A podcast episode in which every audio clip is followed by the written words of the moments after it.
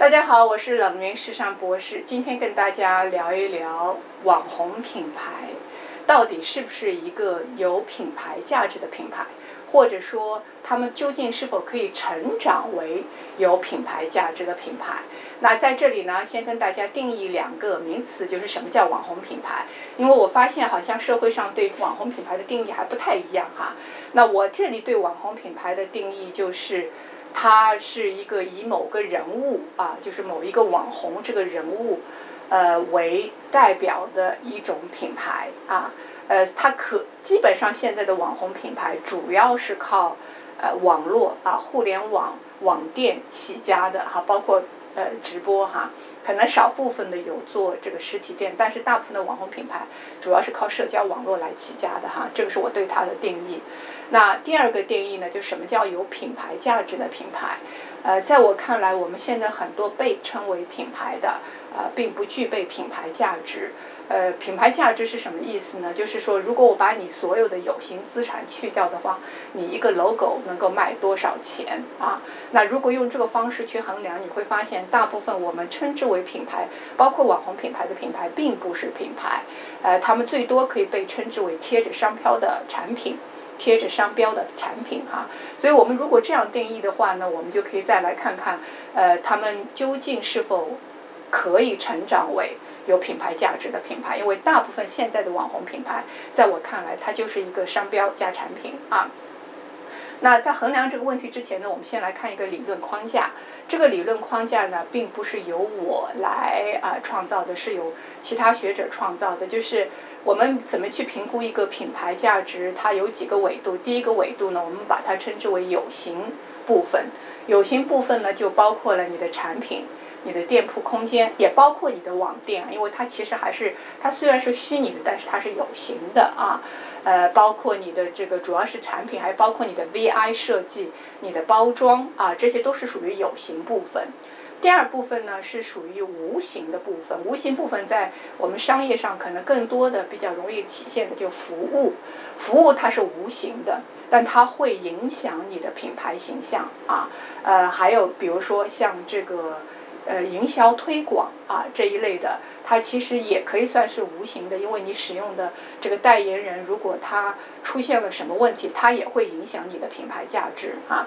第三个就是关系，这个关系就包括了，比如说你员工内部的关系，你这个企业员工跟顾客之间的关系，还有你跟你上下游供应商之间的关系。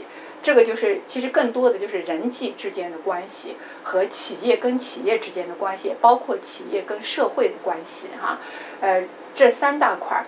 如果我们从这三大块三个维度来看一下当下的这个网红品牌，我们会看到网红品牌的这个有形部分，它最大的挑战是什么？大家认为？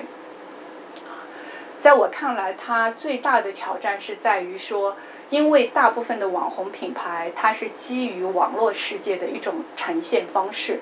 虽然它呈现的是有形的东西，比如说产品也好，呃，网络店铺的空间也好，但是它是以虚拟的方式来呈现的。那么大家很明显知道，虚拟现在的这个虚拟世界是一个可以被造假的世界。而事实上，正因为它那么容易被造假，大家才会出现这种类似于“照片”这样的词汇。照是照相的照，片是骗子的骗。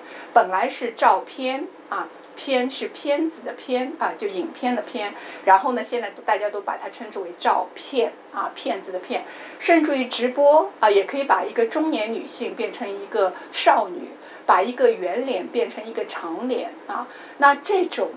恰恰是网红品牌，我觉得今天要去面对的问题，就是你如何去在一个虚拟的世界维护一段你跟顾客之间真实的、可靠的关系，获得顾客长远的信任。其实网络世界一个最大最大的危机就是信任。一旦你卖了一次假货，一旦这个大家发现你实际上长得跟跟你这个直播看出来的东西是看出来的样子不一样，一旦别人收到的货品看到跟你在摄像头里看到的不一样，那你整个品牌的这个声誉全部都会被坍塌掉啊。所以这里是一个诚信的问题啊。那可能很多人说了，呃，头部网红是不会轻易的有意识的去破坏自己的声誉，他们一定是买选择选择这个真货啊，一定是呃这个选择正品哈。其实也不一也不一定啊，因为网红他的团队再再专业，他也会有漏洞啊。这种事情其实也发生过，这是第一部分啊。那第二部分无形的这个部分，我们说以服务为例啊为主哈。那大家其实可以比较一下，网络世界现在到底服务怎么样？基本上可能在网络世界的服务，大家无非就是看两点啊。第一个，你发货快不快；第二个，你退货爽快不爽快。其实除了这两点，几乎没有什么其他的服务。而这个服务恰恰是实体店铺可能最擅长的部分。它的从这个员工的啊，你这个店铺销售员工的，呃，言谈举止啊，从他的形象仪表到他的言谈举止，他到他跟你的对话，他都属于有维护的一部分。到他给你送一些点心啊，送一杯水啊，这个都是在网络世界里面很难去完成的，就是这种面对面的这种比较贴心式的服务。那在这一点上来说，我想网络世界。与这个实体店还有相当大的差距啊。那第三点就是关系哈。其实，在呃网络世界目前去树立一段关系，我认为远比在现实当中要容易得多。它的这个容易最主要是说，它能够，比如说像直播这种形式，它能够面对这么多的顾客同时在线，这个在实体店是做不到的，所以它的效率很高。但它也因此造成了一个问题，就是。你这个卖家跟买家之间的这个关系，完全就靠一个人在维护，基本上就靠主播在维护，或者靠网红在维护，对这个人的压力是很大的，啊，很容易出现成也萧何，败也萧何。这个人物出出现了什么问题，几千万的粉丝可能就全部泡汤了。所以，同样，它也是个高风险行为。那第二个，它的风险在于说，如何去维护、拉长这段关系。网络世界的时候，大家的我们都知道，现在最稀缺的是顾客的注意力。我再说一遍，网络世界现在最稀缺的是顾客的注意力，就是你怎么让你的顾客长期只关注你。毕竟每天有这么多新的网红，这么多新的事物出来。啊，那如果他没有长期的注意力，他必定注定你的生命周期很短暂啊。所以我们又来到了网红品牌的生命周期问题。至少到今天为止，网红品牌的生命周期是非常短暂的，大家都看到了啊。那传统品牌它好好歹，比如说，基本上到今天它都做了二三十年，所以哪怕它在网络世界坍塌了，它还有实体店铺支撑着它。但是网红品牌不一样，虽然网络可以让你快速的爆发，但是网络也可以让你快速的消失。一个最简单的例子，现在毕竟几乎所有的网红品牌都是基于某一个平台生存的。如果你一旦有一些违规行为啊，就像我们之前啊，包括说可能你要呃这个触犯了国家的一些什么底线，比如说我们之前大家特别火的这个迷蒙啊。到了七千万粉丝的时候啊，那因为他的这个社会影响力太大，这个影响力有正面的，但是也有负面的时候，那说关停就关停了。所以其实网络世界真的也很脆弱。但你要是在线下实体店铺的话，很少有一个平台说啊，你把我所有的店铺都关掉。几乎没有平台拥有这样的力量。如果你在全国有一千家店、一万家店啊，但是在网络世界它就是很脆弱。所以这种脆弱，第一个是因为首先它过度依赖于个人啊，所以这个个人出现什么问题，平台可以一秒钟就把你关关掉哈。那第二个就是平台的力量过于强大啊，呃，而且绝大部分的网红虽然它是多平台矩阵，但是呢，它真正好的平台一般就一个。啊，或者两个，所以一旦你的最主要的那个平台把你关掉，你就等于没有任何的出路了。这是它脆弱的第二部分。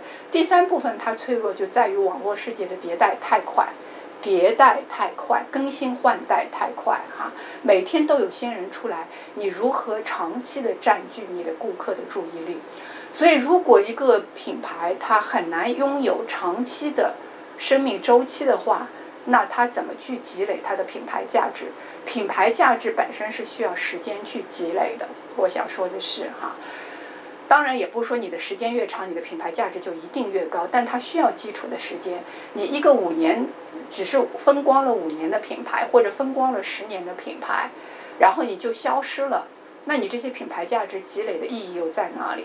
那只有你的时间轴足够长，你的品牌价值才变得更有价值啊。所以呢，我想这就是这些就是网红品牌当下所面临的一种困境啊。那我个人相对来说，在品牌价值塑造方面，其实我更看好还是由实体店铺出来的这种传统品牌。他们需要学习的，无非就是要把自己变成一个能够适应数字化时代的品牌。我觉得在品牌价值塑造方面，传统品牌在品牌价值塑造方面会更加的强。不知道大家是否同意？如果不同意呢，也欢迎大家在评论区反馈你的建议。谢谢大家。